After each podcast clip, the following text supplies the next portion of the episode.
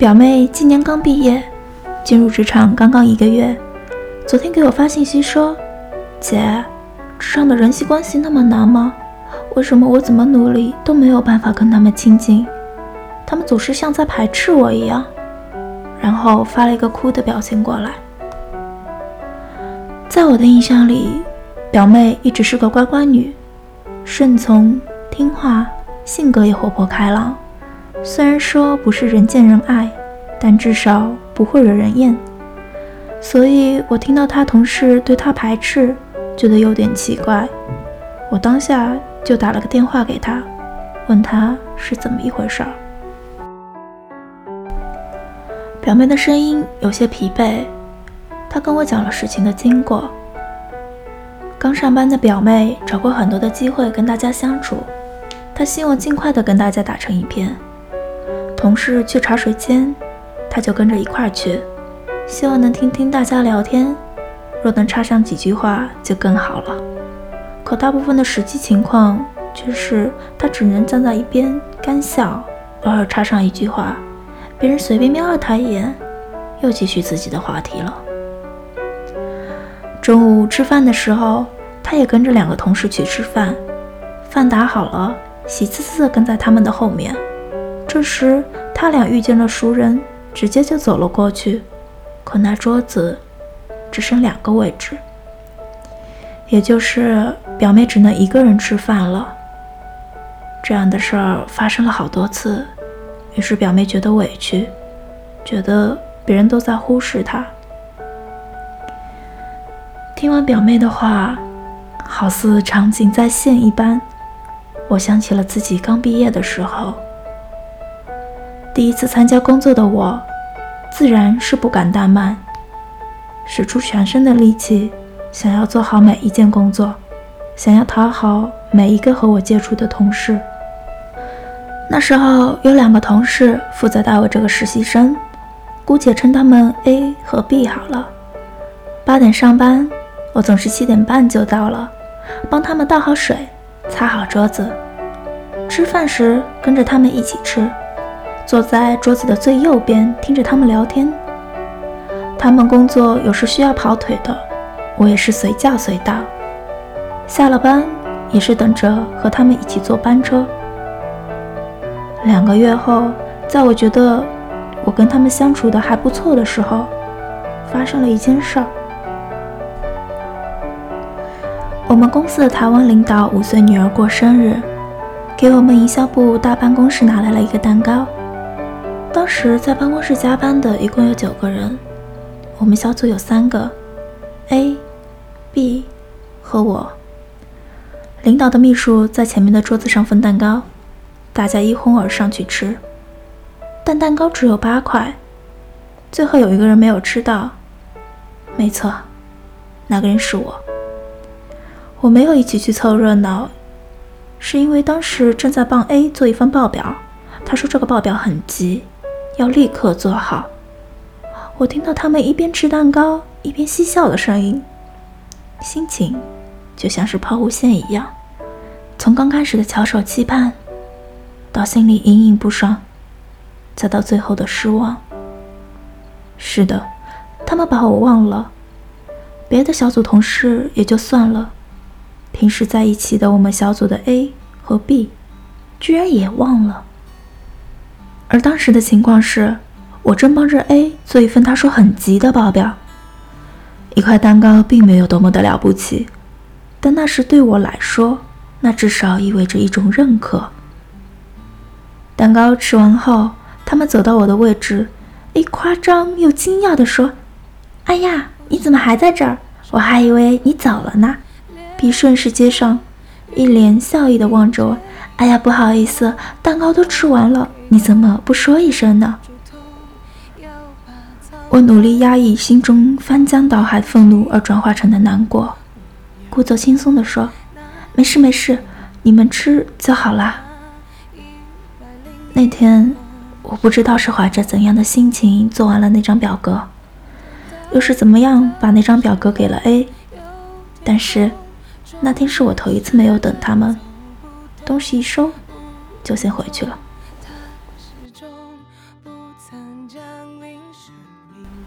那次先走，却让我遇到了职场上的第一个需要感激的人——隔壁部门的主管 Y。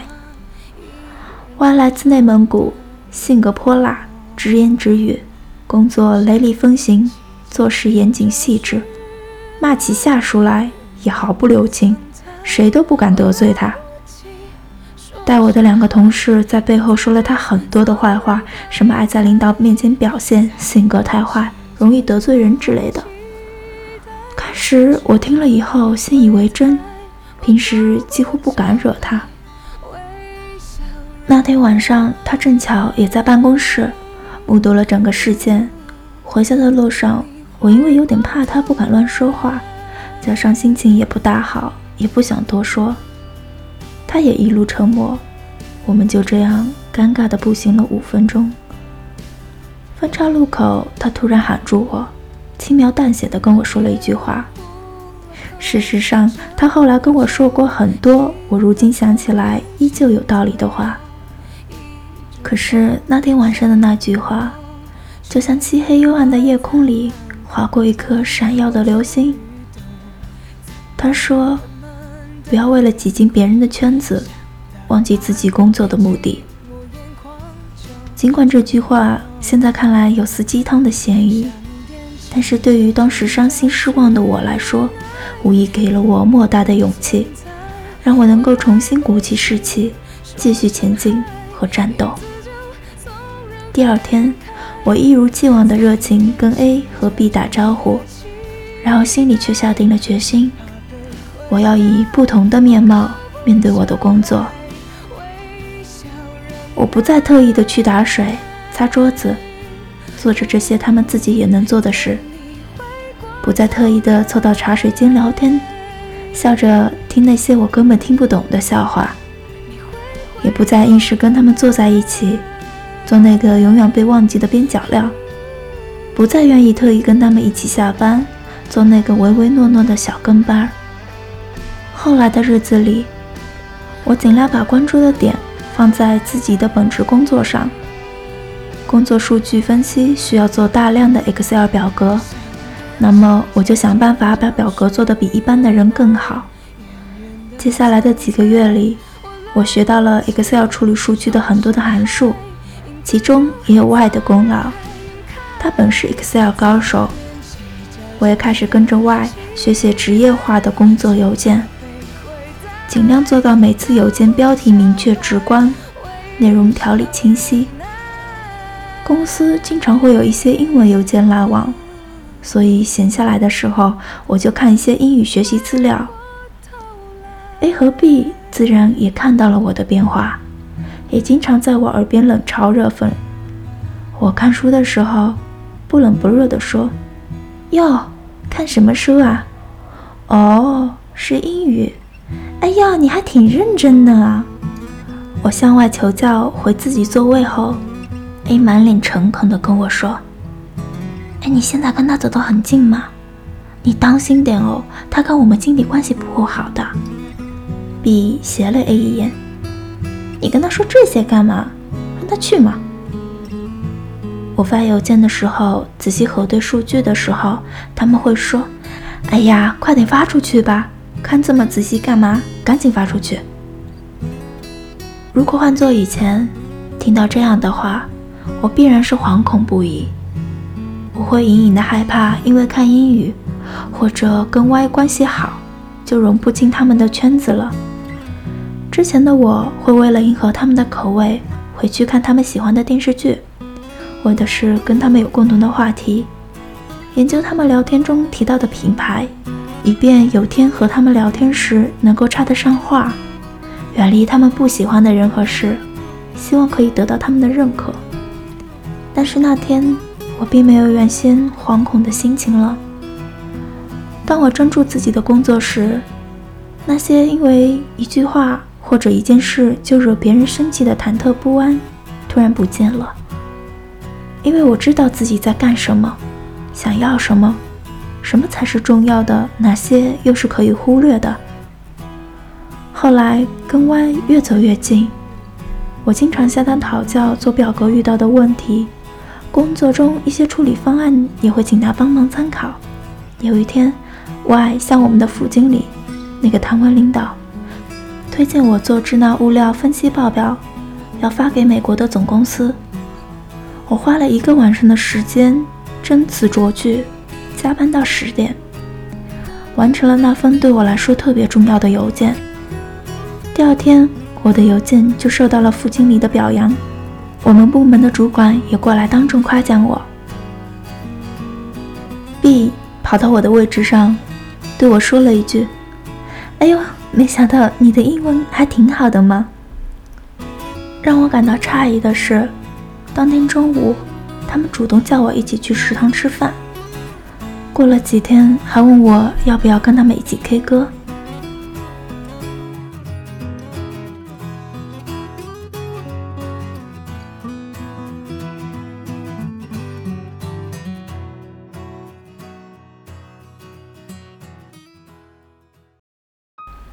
这段经历让我突然明白了，职场中你之所以会无底线的讨好别人，不是因为你懦弱，也不是因为你善良，而是因为你根本就不重要。因为你不重要，所以你更渴望存在感。你竭尽全力想明白别人笑话的梗，却不知道人家已经有了新的笑料。因为你不重要，所以你更希望获得认同。你回去恶补他们所说的电视剧，殊不知一转眼，他们已经嫌弃这个剧。因为你不重要，所以你更加希望有归属感。迎合他们的口味，学着八卦和吐槽，甚至不知道，也许有一天你说的话会给自己带来灾祸。因为你不重要，所以你不敢拒绝。你害怕他们再也不理你，你日复一日的在卑微和狂吼中战战兢兢的活着。因为你不重要，所以你不敢特别，甚至连学习也会变成他们用来嘲讽你的理由。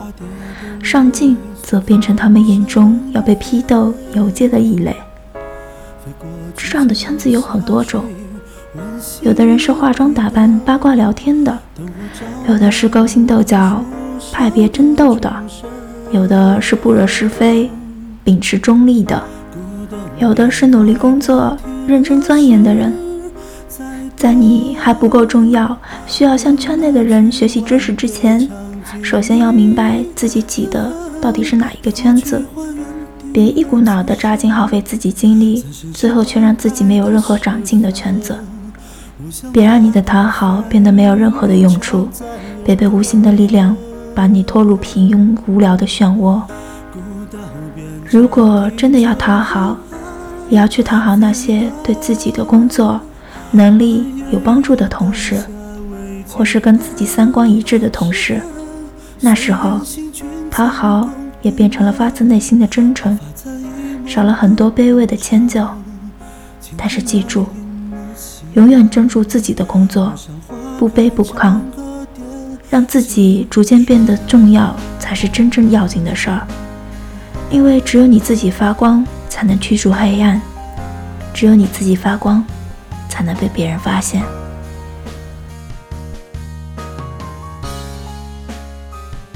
昨天晚上，我把 Y 当年对我讲的话原封不动的送给了我的表妹。不要为了挤进别人的圈子，忘记自己工作的目的。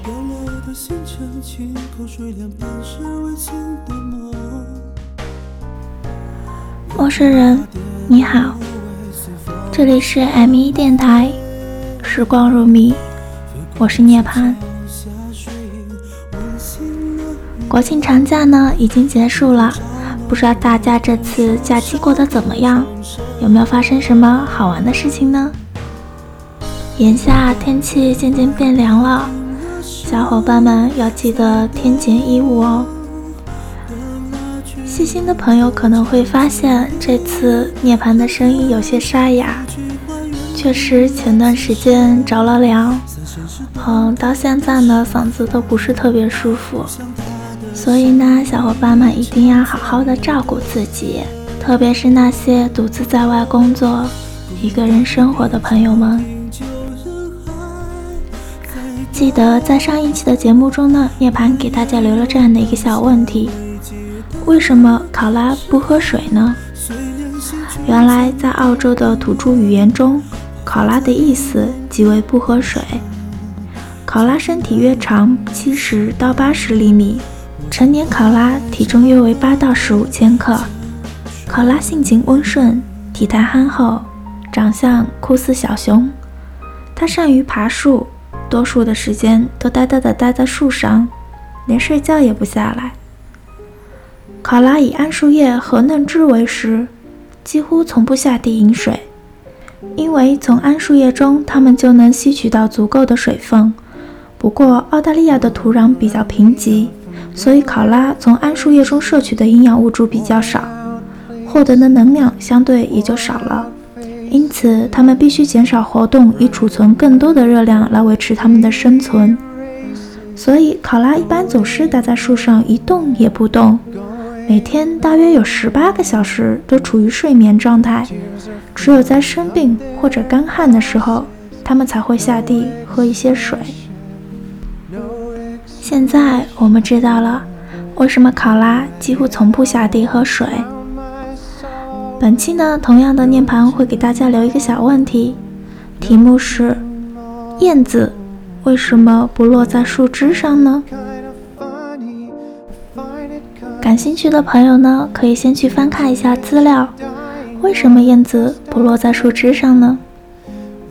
当然，如果你没有时间也没有关系。因为涅槃会在下次的节目中把这个答案公布给大家。好啦，节目进行到这儿，也是该和大家说再见了。那么本期的节目就到这里吧，感谢你的收听，我们下期再会吧，拜拜。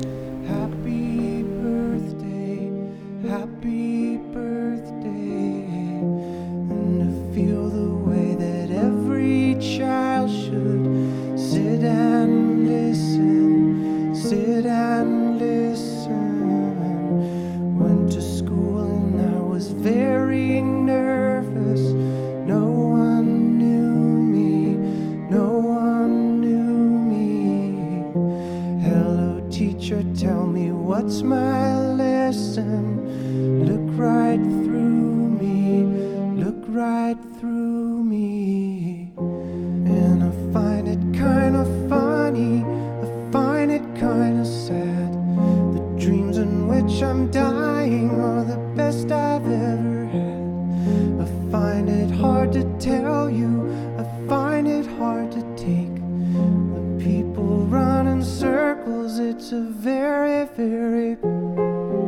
man.